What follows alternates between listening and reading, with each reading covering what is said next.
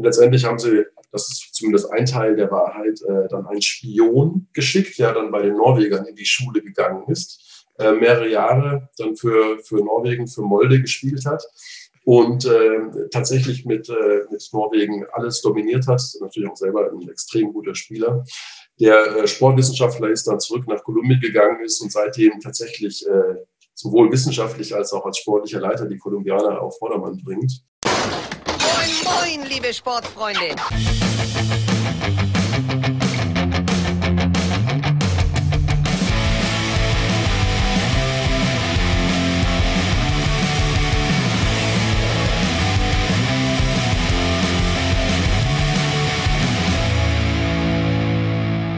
Hallo und herzlich willkommen bei Ohrenmus, dem Podcast des Magazins des unpopulären Sports. Ich bin Hanna und als Co-Moderator ist dieses Mal wieder Paul mit dabei. Hallo. Sage mal, was ist besser als eine dreidimensionale Sportart im Moose-Repertoire? Genau, zwei dreidimensionale Sportarten. Genau, vor über einem Jahr haben wir den, den Moose-Podcast mit Unterwasserhockey gestartet. Und auch heute dürft ihr euch wieder die Flossen und Schwimmbrillen anziehen und euch ins kühle Nass stürzen. Diesmal ohne Schläger, dafür mit noch mehr Körperkontakt. Und um schon mal einen kleinen Überblick über Unterwasser-Rugby zu bekommen, sind hier fünf Fragen, die man gestellt haben muss. Was sind die wichtigsten Regeln? Der Ball darf das Wasser nicht verlassen. Auch wichtig ist, dass nur der Ballführer im Unterwasser-Rugby attackiert werden darf. Aber auch nur derjenige in Ballbesitz andere Spieler festhalten, packen oder wegdrücken darf. Welche Voraussetzungen braucht man? Keine Angst vor dem Wasser und vor Körperkontakt. Alles weitere lernst du in den Mannschaften. Was sind die meistgehörten Fragen oder Klischees bei Berichterstattungen? Ist das nicht super anstrengend? Oder wie lange kannst du denn dann Luft anhalten? Dass es ein brutaler Sport ist, der nur von groben Klötzen gespielt wird. Und ja, der letzte Punkt, dass die Schiris Sauerstoffflaschen dabei haben. Was macht diesen Sport so besonders? Das Besondere beim Unterwasser-Rugby ist ohne Frage die Dreidimensionalität. Was noch besonders ist, ist die nonverbale Kommunikation. Also man kann unter Wasser nicht reden, man kann höchstens Geräusche machen. Der Sport in drei Worten. Einfach mega geil. Vielen Dank an alle Unterwasser-Rugby-SpielerInnen, die was eingeschickt haben. Und um jetzt ein bisschen Wasser aufzuwirbeln, ist hier Daniel mit den Fake Moves des Monats. This is something that is constantly been disproved. This, this, this is fake news. Ja, ein herzliches Willkommen an alle Freunde der versteckten Lüge. Auch für Unterwasser-Rugby habe ich wie immer drei Behauptungen im Gepäck. Behauptung 1. Beim Unterwasser-Rugby sind die skandinavischen Länder besonders erfolgreich. Das liegt daran, dass sie ursprünglich in gefrorenen Gewässern gespielt haben, wo es nur eine Einstiegsluke gab. Behauptung 2. Regelverstöße oder Spielunterbrechungen werden mit einer Hupe deutlich gemacht, die unter Wasser gut zu hören ist. Behauptung 3. 2006 war Unterwasser-Rugby Thema in einer Simpsons-Folge. Darin wurde prophezeit, dass Deutschland das Herren-WM-Finale gegen Norwegen gewinnen würde. 2015 ist dann genau das passiert. Wie viele Behauptungen hiervon wahr sind und wie viele falsch sind, das erfahrt ihr wie immer von unserem Gast, der das Ganze am Ende des Podcasts auflösen wird. Danke, Daniel, für die Fake News. Jetzt gibt's aber erstmal ein paar Wahrheiten in unserer Regelkunde. Hier erklärt einer von uns als Laie, dem oder der anderen und natürlich euch, wie der Sport funktioniert. Also, Paul, leg mal los. Aber denkt dran, unser Gast hört natürlich schon zu. Ja, das erhöht den Druck ein bisschen, äh, aber ich, ich versuch's mal. Also unter Wasser Rugby wird erstmal äh, 6 gegen 6 gespielt und jede Seite hat äh, jeweils sechs Auswechselspieler, die halt fliegend wechseln können. Und Punkte werden halt so erzielt, äh, indem man einen mit Salzwasser gefüllten Ball in so ähm, Körbe, in, in die Körbe transportiert. Und diese Körbe sehen so aus wie so ein Netz in so einem Draußencourt beim Basketball, nur halt mit Metallstangen und einem Boden. Und die stehen dann da auf dem Boden?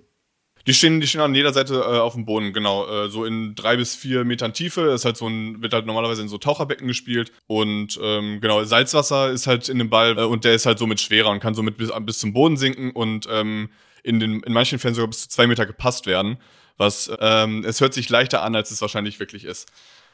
Ja, ich frage mich, wie man so ausholt, ne? Also das ist ja, du hast ja die ganze Zeit Wasserwiderstand. Ja, ja, aber das ist, das ist Witzige ist halt, es sieht halt auch manchmal weniger aus wie, wie Rugby, wie man sich das so vorstellt. Also einer hat irgendwie einen Ball und schwimmt damit, sondern weil der Ball halt auch rund ist und man den Ball so ein bisschen wirft. Ich habe auch ein paar Videos gesehen, wo die einfach hinterm Rücken werfen und so weiter, was irgendwie auch ganz cool aussah.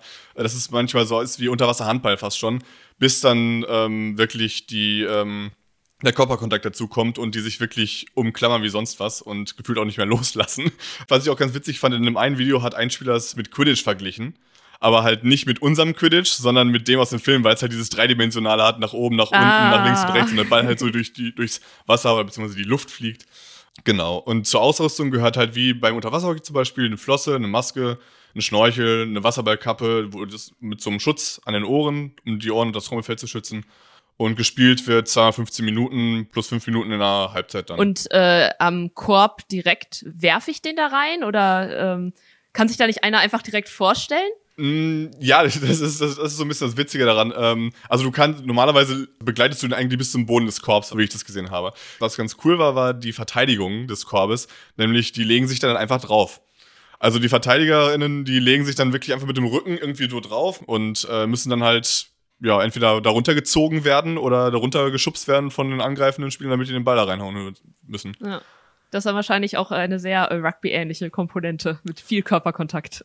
Genau, genau, genau. Also gerade das, gerade das Körperkontakt, gerade das Klammern, das äh, unter Wasser sah es halt richtig cool aus. Also vor allen Dingen, wenn die den Ball irgendwie gepasst haben und ähm, dann, weil dieser Ball halt auch relativ schwer, also schwer genug ist, dass er halt auch sinken kann, kannst du ihn auch wirklich in jede Richtung passen. Also jetzt nicht irgendwie so, als ob du den Ball irgendwie ähm, passt und der geht dann ganz langsam hoch oder sowas im Wasser, sondern du kannst den wirklich diagonal nach unten passen. Und das, das ähm, ja, macht auf jeden Fall was her. Schade, dass es kein wirklicher ähm, Ja. ja, Betrachtersport ist, sag ich mal, zum Zugucken. Ja, es geht dann nur mit äh, Unterwasserkamera.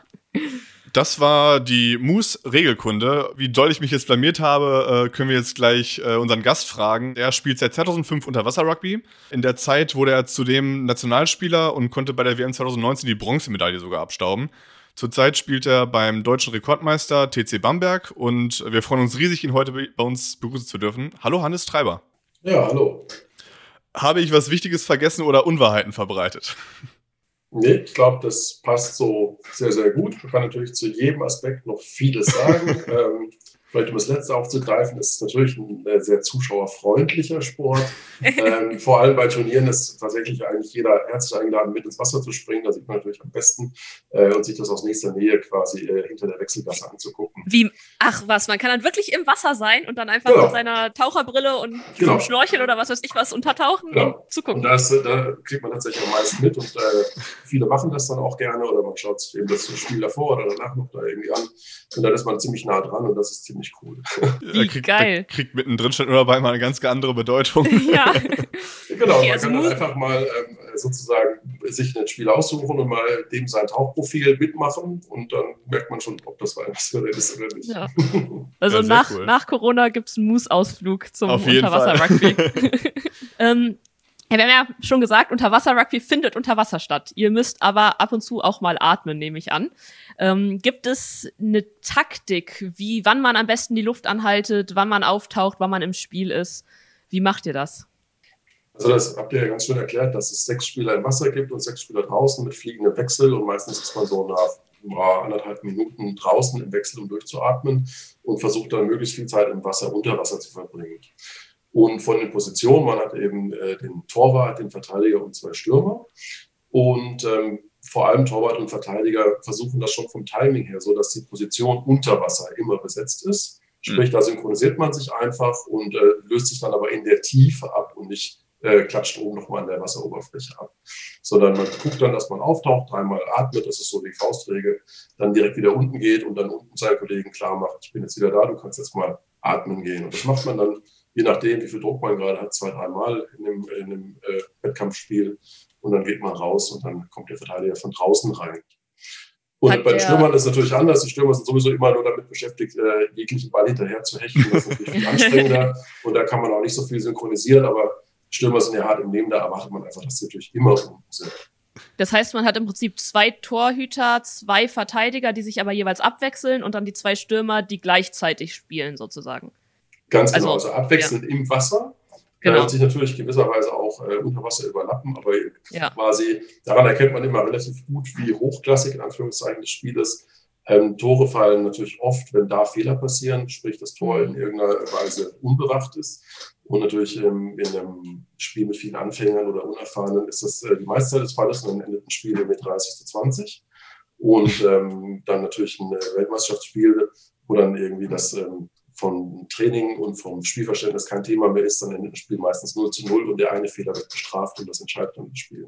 Ach, also das, das ist ein sehr, eigentlich ist ein Verteidigungssport, aber äh, sozusagen in der Breite ähm, können dann doch viele Tore fallen, weil da einfach die Abstimmung noch nicht so gut ist. Ähm, haben die Torhüter extra Rechte? Dürfen die mehr als andere Spieler? Ähm, nee, tatsächlich nicht. Vor, in grauer Vorzeit war das mal so, als man fünf Wechselspiele hatte und da tatsächlich nur ein Torwart äh, wohl dabei war. Ähm, mittlerweile ist das ähm, tatsächlich einfach so, dass die gefälligst hinten unten zu sein haben. Und, äh, insofern, ja. insofern als Torwart ist man, ist man vor allem, man hat das Recht, immer schuld zu sein, wenn es nicht funktioniert. Ähm, aber irgendwelche positiven Rechte hat man daraus leider nicht. ähm, wie ist es denn? Also beim Unterwasser-Rugby wird ja geklammert und festgehalten. Ähm, wenn ich jetzt unter Wasser bin, werde festgehalten und mir geht die Luft aus. Was mache ich denn dann? Also es ist ganz halt einfach, man darf ja quasi nur festgehalten werden, solange man den Ball hat. Ah, okay. Und wenn man den Ball loslässt, dann muss man auch losgelassen werden. Und das klappt extrem gut. Ähm, natürlich muss man äh, ehrlich sagen, das kann auch mal vielleicht eine Sekunde, zwei Sekunden dauern, bis dann der Angreifer, der irgendwie am Bein hängt, ähm, das dann auch mitgeschnitten hat und dann wirklich loslässt. Aber die Sekunde hat man eigentlich immer, ähm, auch wenn sich das manchmal vielleicht nicht so anfühlt. Und das ist tatsächlich der einzige, der einzige Grund, warum man diesen Sport nicht lieben könnte als Einzelperson natürlich. Ähm, nämlich ja. wenn man tatsächlich irgendwie da, da wirklich schlimme Angst hat im Wasser. Ja. Und das ist völlig unabhängig von Sportlichkeit oder Männlein, Weiblein. Ähm, dann, dann wird man sich mit dieser Situation natürlich nie anfreunden, dass sowas mal vorkommen kann. Aber es ist tatsächlich überhaupt kein relevantes Problem und äh, ist noch keiner ertrunken. Unterwasser-Rugby ist ja schon ein äh, älterer Sport unter den unpopulären Sportarten. Schon seit den 60er Jahren wird es in Deutschland gespielt. Naja, viele unpopuläre Sportarten sind halt erst in den 2000ern entstanden. Ähm, was glaubst du denn, was für ein Moose-Score Unterwasser-Rugby erreichen würde? Ich sag nochmal zur Referenz, Fußball ähm, erreicht einen Score von 100, das ist sozusagen unser Maximum. Und Unterwasserschach kommt auf ganze sieben Punkte auf der Moose-Skala. Also ich äh, denke ja, dass Unterwasserspiel natürlich äh, quasi gar nicht unpopulär sein kann. Und äh, ist ja auch gut, dass du sagst, dass das ja auch ein historisch eigentlich sehr wichtiger Sport ist. Wahrscheinlich äh, sozusagen der Ursport auch für die ganzen anderen Sportarten, die ihr dann jetzt noch so vorgestellt habt. also muss das eigentlich schon, schon relativ hoch scoren. Würde mich da mal weit aus dem Fenster lehnen und sagen, bestimmt 45. Boah, das ist richtig nah dran. Äh, bei 43 liegt, also ist wirklich nah dran. genau, 43 ist der Score. Also ich, ich ähm, muss sagen, also bisher haben unsere Gäste immer sehr, sehr gut geraten. Also es war, glaube ich, nie so, dass man irgendwie sagen würde, okay, da sind jetzt aber 10, 20 nee. Punkte zwischen. Es war immer sehr gut. Also die, äh, man, man, ist, man ist auf jeden Fall äh, nicht zu äh, schüchtern, was das angeht mit den Punkteraten und äh, man fühlt sich aber auch nicht zu populär anscheinend. ich erkenne an, dass es auch andere Welten außer meiner gibt. äh, warum hast du denn eigentlich angefangen, Unterwasser-Rugby zu spielen? Na, das ist ganz einfach. Ich habe äh, da, wo ich herkomme, Rugby gespielt, weil es in der Stadt, wo ich herkomme, eben nur Rugby gab. Und ähm, als ich dann äh, zum Studium weggegangen bin, wollte ich da Rugby weiterspielen. Das gab es aber nicht so richtig. In der Mensa hing dann ein ähm, Plakat, wage den Sprung in die dritte Dimension mit irgendwelchen verrückten Leuten drauf, die in Badehosen und sehr glücklich aussahen. Und da dachte ich auch irgendwie, Wasser fand ich schon immer gut und Rugby wollte ich eigentlich machen, probier es mal aus. Und dann bin ich da hängen geblieben tatsächlich. Also kommen anscheinend wirklich Leute übers Rugby äh, ans Unterwasser-Rugby, weil sie denken, das zweidimensional ist zu langweilig. Na, ich, ich glaube, ich bin da schon, schon eine Ausnahme. Ich bin, glaube ich, auch relativ rugby-lastig. Ähm, die wesentlichen, ähm, äh, sagen wir Leute, die bei uns anfangen, kommen entweder vom Schwimmen, ähm, muss man sagen, oder von anderen Ballsportarten, ähm, wobei das leider eher selten ist. Ähm, oder das ist natürlich auch nochmal eine Gruppe Leute, die andere Tauchsportarten machen, Gerätetauchen oder sowas, in denen dann ihr äh, Hallentraining einfach zu langweilig wird. Ähm, Rugby selbst ist, glaube ich, eine ganz kleine Gruppe. Ich kenne so zwei, drei, die tatsächlich auch mal Rugby gespielt haben, die dann beim Unterwasser-Rugby ähm, gelandet sind. Aber das ist leider nicht die große Gruppe. Äh, du hattest gerade gesagt, dass halt, also deiner Meinung nach leider zu wenige Leute aus anderen Ballsportarten kommen. Ist die Hürde des Tauchens vielleicht viel zu groß? Ja, ich glaube, das ist einmal die Bekanntschaft und dann tatsächlich ähm, diese, gerade was wir gesagt haben, dieses äh, im Wasser festgehalten werden. Also mhm. äh, ich wollte einen, äh, einen äh, Leistungssportler, Freund rekrutieren unbedingt, weil ich glaube immer noch, er wäre einer der besten Rugby-Spieler der Welt geworden. Und äh, das mit dem Wasser und so, das war nicht seins. Okay. ja, ich meine, wer weiß, was irgendwas man früher irgendwie mal am Strand oder am Badesee irgendwie mal für ein, für, für ein Erlebnis hatte oder sowas, was sich dann irgendwie manifestiert. Das genau. Was war denn dein unvergesslichstes Unterwasser-Rugby-Erlebnis bisher? Oh, das ist eine gute Frage. Gibt es, glaube ich, äh, ganz viele. Also jetzt ähm, vielleicht von, von vorne nach hinten. Also natürlich, diese Weltmeisterschaft war, war schon der Wahnsinn tatsächlich. Ähm, 2019 die letzte, oder? Genau, wenn man, ja. wenn man da mal aus dieser ähm, deutschen Suppe rauskommt und eben äh, sieht, dass, äh, dass es in anderen Nationen auch sehr, sehr groß ist und mit wie viel Energie und äh, Begeisterung da, da die Leute dabei sind. Ähm, und dann tatsächlich eben mal äh, in, in, einem Stadion mit tatsächlich bei den wichtigen Spielen irgendwie vollbesetzten Rängen äh, zu spielen und irgendwie der Wahnsinnsübertragungstechnik, äh, sodass die Leute dann richtig mitfiebern. Also das war, das war wirklich, wirklich natürlich ähm, ein einzigartiges Erlebnis, muss ich sagen. Ähm, dann natürlich auch letztendlich ähm, weiter zurückgehend ähm, deutscher Meister zu werden äh, mit Bamberg, ähm, Champions Cup spielen zu können, was, was letztendlich wie Weltmeisterschaft nur eben auf äh, Clubebene ist, mit, mit den entsprechenden Partys, mit äh, Mannschaften aus aller Herren Ländern. Das ist natürlich ähm, total begeisternd. Als ich angefangen habe, kann ich ehrlich sagen, fand ich den Sport auch eher komisch und dachte, naja, ähm, gucken, ob das wirklich sowas für mich ist. Und mittlerweile sage ich jedem Anfänger, er muss drei, viermal äh, wirklich im Training ja. sein, bis er, bis er das wirklich sagen kann, weil am Anfang ist man natürlich äh, wesentlich mit äh, nach Luftjapsen beschäftigt und hat mit dem Sport an sich nichts zu tun. Was halt auch so eine Sache ist, die zwar nicht oft gesagt wird, die man aber selber hört, irgendwie, dass man schon drei, drei vier Mal kommen muss. Vor allem, weil es halt meistens Sportarten sind, die wir jetzt halt auch irgendwie ähm, versuchen an die Leute zu bringen und populärer zu machen zu unserem eigenen, äh, zu unserer eigenen Schande. ähm, ja. dass das äh, halt immer, das sind halt alles Sportarten, die sind nicht wie jede andere. Das ist nicht, man hat einen Ball, man hat ein Tor und äh, man läuft ein bisschen, sondern es sind halt alle Sachen, an die man sich gewöhnen muss. Ob es jetzt ist, ob man, dass man halt irgendwie wie bei uns einen Besen zwischen den Beinen hat, also so, ein, so eine äh, Plastik-PVC-Stange oder dass man beim Jugger irgendwie ähm, sich mit äh, Pompen schlägt oder das, also es sind so, und, oder halt beim Unterwasser-Rugby oder beim Unterwasser-Hockey sich erstmal mit dem Wasser anfreunden muss, mit dem Tauchen. Also das ist. Ja, ähm, ich erinnere mich an an Pauls Unterwasser-Hockey-Trainingserlebnis, äh, wo er so gefühlt überhaupt nicht verstanden hat, was passiert ist und den halben Pool ausgetrunken hat. Aber trotzdem Spaß hatte. Aber trotzdem Spaß hatte, auf jeden Fall. Genau, das ist, glaube ich, bei diesen Sportarten, die sind alle auf ihre Weise komplex. Keiner hat da so ein äh, vorgefertigtes Bild, irgendwie Fußball oder sowas, wo er weiß, wie es funktioniert. Ja. Und dann äh, das ist auch eben das Schöne, gerade auch beim Unterwasser-Rugby mit, mit wirklich drei Dimensionen, äh, drei, Dimensionen, wo der Ball mal irgendwie oben und unten und links und rechts sein kann, ähm, bis man das auch in diesem Raum und mit unter Ausnutzung des Raums spielt. Das dauert dann nochmal Ewigkeiten und ähm, das merkt man auch immer wieder bei sich selbst und wenn man andere Leute spielen sieht, dass es dann ähm, nach einer gewissen Zeit einfach immer wieder Klick macht und dann kommt irgendwie ein Move dazu oder so und das ist total geil natürlich. Mhm. Ähm, du hast gerade gesagt, Hannes, dass du beim TC Bamberg spielst, aber du trainierst ja in Göttingen. Wie kommt das, dass es so zweigeteilt ist? Ähm, das ist tatsächlich irgendwie so ein bisschen historisch gewachsen. Ähm, Göttingen ist äh, meine Heimmannschaft schon immer gewesen und ähm, als äh, ich hier angefangen habe, hat Göttingen selbst nicht aktiv Liga gespielt, sondern die ähm, äh, Liga interessiert Göttingen haben dann in Hannover mitgespielt. Ähm, wir waren dann aber in meiner Generation quasi so viele, die da Bock drauf hatten, dass wir dann einfach quasi ganz unten angefangen haben, eine, Ligamannschaft gemeldet haben, uns da über die Jahre hochgespielt haben, bis wir dann auch zweimal bei der Deutschen Meisterschaft teilgenommen haben.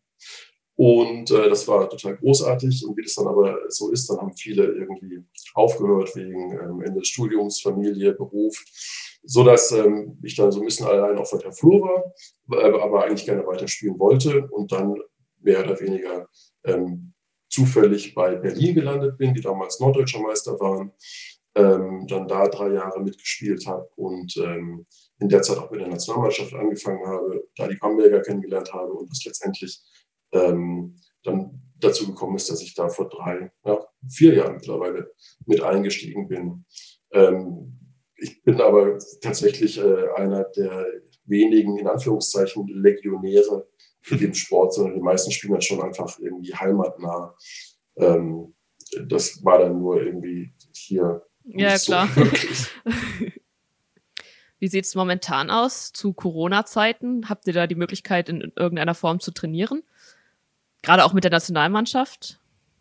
Ähm, quasi drei Antworten darauf. Ähm, mit, mit Bamberg geht quasi momentan gar nichts. Äh, in Bayern sind ja die Bäder dicht. Wir hatten irgendwie tatsächlich im ganzen letzten Jahr drei Sondertrainings ähm, seit Corona äh, in Würzburg uns organisiert. Das war's.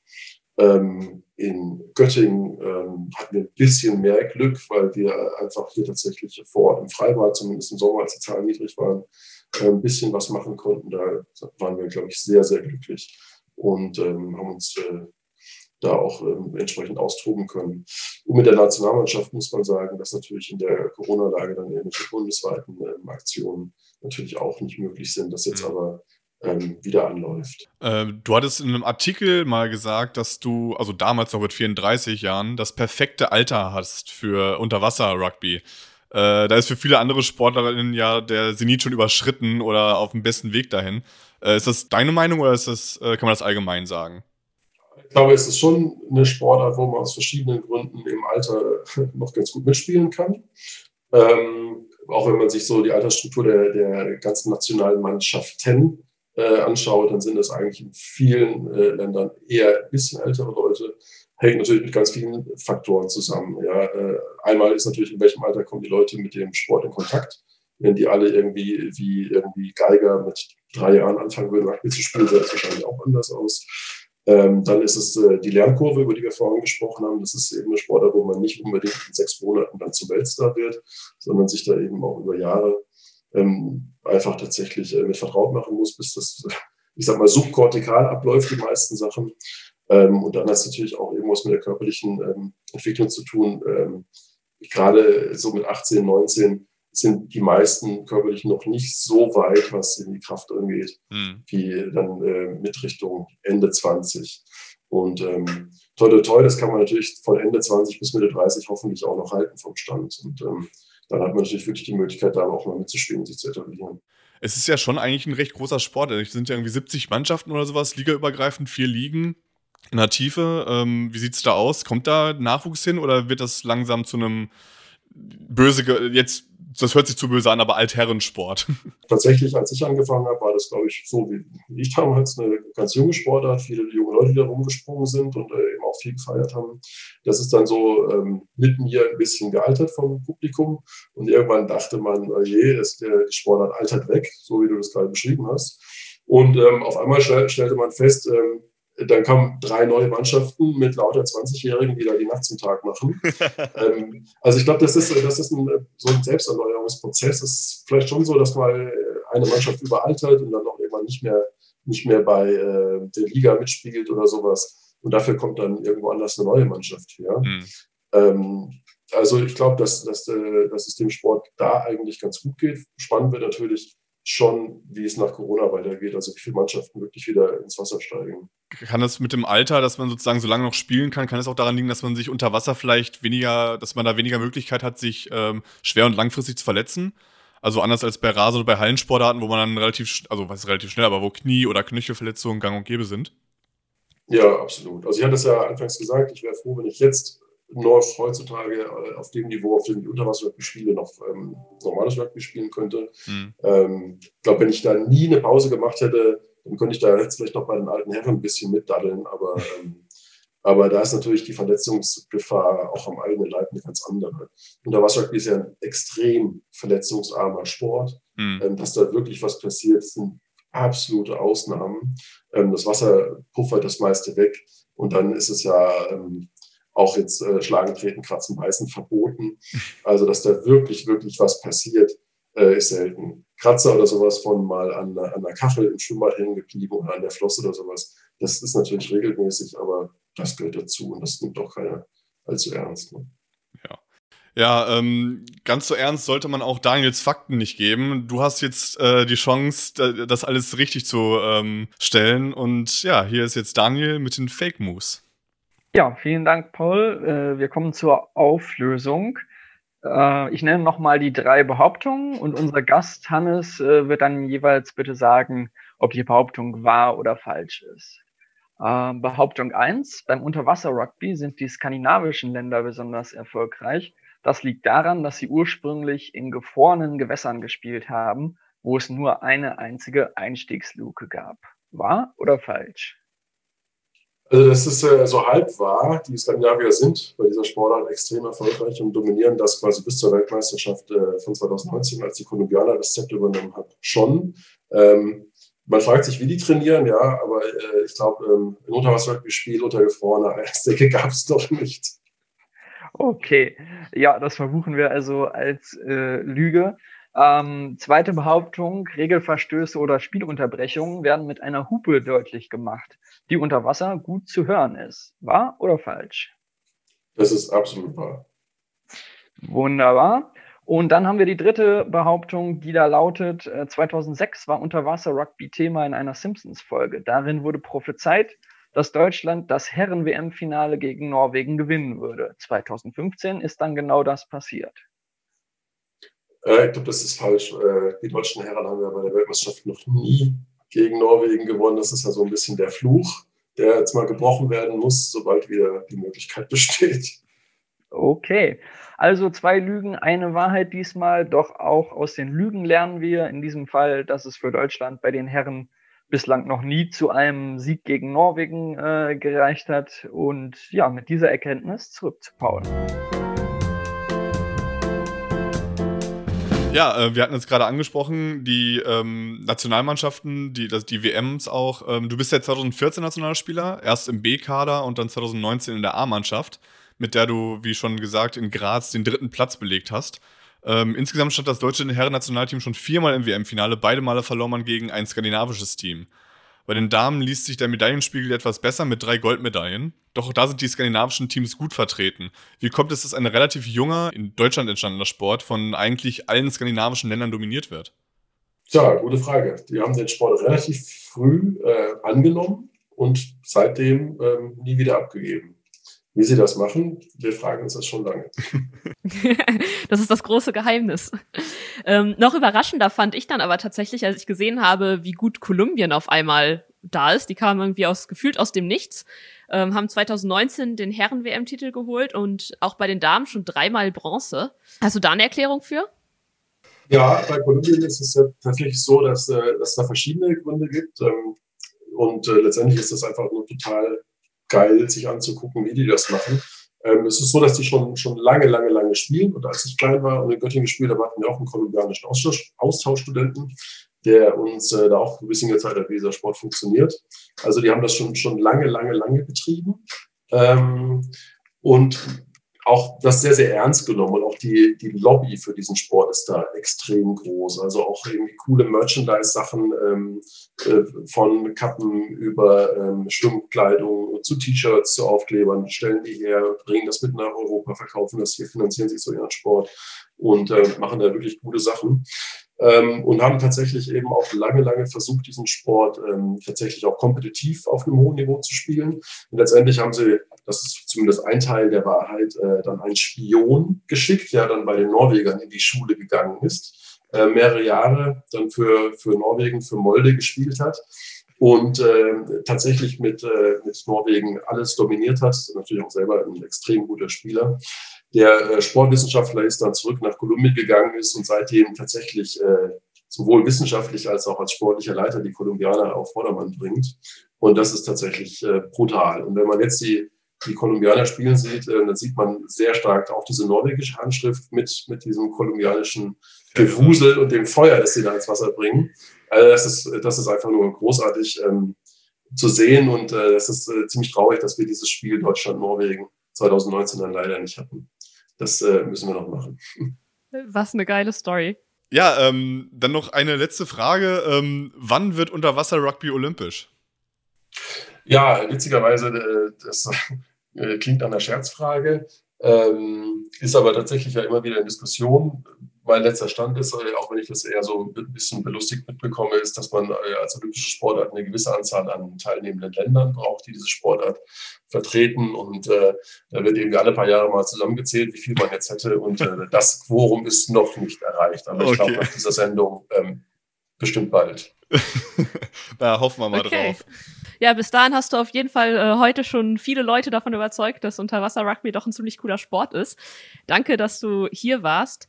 Ähm, Werbung hast du ja schon gemacht. Wie finden Leute jetzt dein Unterwasser-Rugby-Team oder ein Unterwasser-Rugby-Team, wenn sie den Podcast hören und Lust haben, Unterwasser-Rugby zu spielen? Also da gibt es eine ganz einfache Antwort. Es gibt eine Webseite uwr1.de, das ist sozusagen die Unterwasser-Rugby-Zentrale in Deutschland. Da gibt es dann sogar eine, ich glaube, interaktive Karte, wo man seine Vereine eintragen kann, wo man vor allem auch gucken kann, wo in der Nähe gespielt wird. Ähm, da kann man sich wunderbar vernetzen und dann äh, den Sprung ins Wasser wagen. Und wie gesagt, schon zwei, dreimal den Sprung ins Wasser wagen, bevor man dann, äh, endgültig die Entscheidung trifft. Dann vielen Dank auch an euch da draußen fürs Zuhören. Mehr Infos zu anderen unpopulären Sportarten findet ihr auf moosmagazin.de oder auf Instagram und Facebook unter moos.magazin. Das war's von uns. Bis zum nächsten Mal. Tschüss. Tschüss. Ciao.